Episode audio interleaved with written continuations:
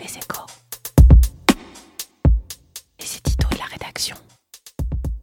Voici une exception française qui n'est hélas pas un gage d'efficacité.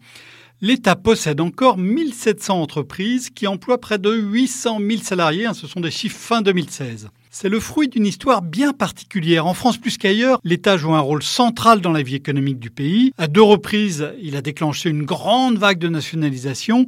En 1945, le général de Gaulle voulait en même temps instaurer une démocratie économique et sociale et aussi euh, moderniser le pays au plus vite. En 1981, François Mitterrand, lui, il entendait mener une politique industrielle. Mais l'État n'est pas programmé pour piloter des entreprises. C'est euh, David Azema qui l'expliquait très bien euh, dans une note publiée par l'Institut Montaigne.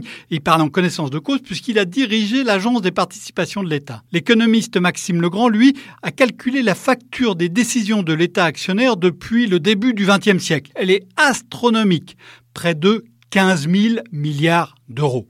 Il était donc salutaire de lancer des vagues de privatisation, comme l'a fait Jacques Chirac à partir de 1986.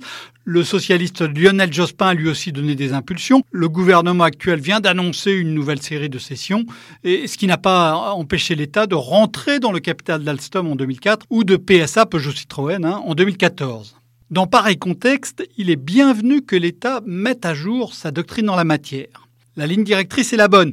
L'État n'a pas vocation à être actionnaire. Les trois exceptions sont aussi les bonnes. Il n'est pas aberrant que l'État joue un rôle dans la vie des entreprises stratégiques, comme celle du secteur de la défense, Naval Group, voire Thales, de celles qui assurent un service public national, comme la SNCF, et dans les situations d'urgence, comme cela avait été fait avec Alstom ou PSA.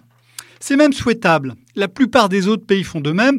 Aux États-Unis, par exemple, la poste est publique, et l'État n'a pas hésité à entrer au capital de General Motors en 2009. Mais le diable n'est pas dans la doctrine, il est dans les détails. Le gouvernement peut avoir une conception très élastique du secteur stratégique. Un Premier ministre avait par exemple soutenu que l'industrie du yaourt en était un. Il est facile d'argumenter euh, dans les deux sens, stratégique ou pas stratégique, sur le nucléaire civil. Un gouvernement peut aussi juger que les conditions d'une cession, c'est-à-dire il faut qu'elle soit bénéfique à l'entreprise et qu'elle préserve un ancrage français ou européen, euh, un gouvernement peut donc estimer que ces conditions ne sont jamais réunies.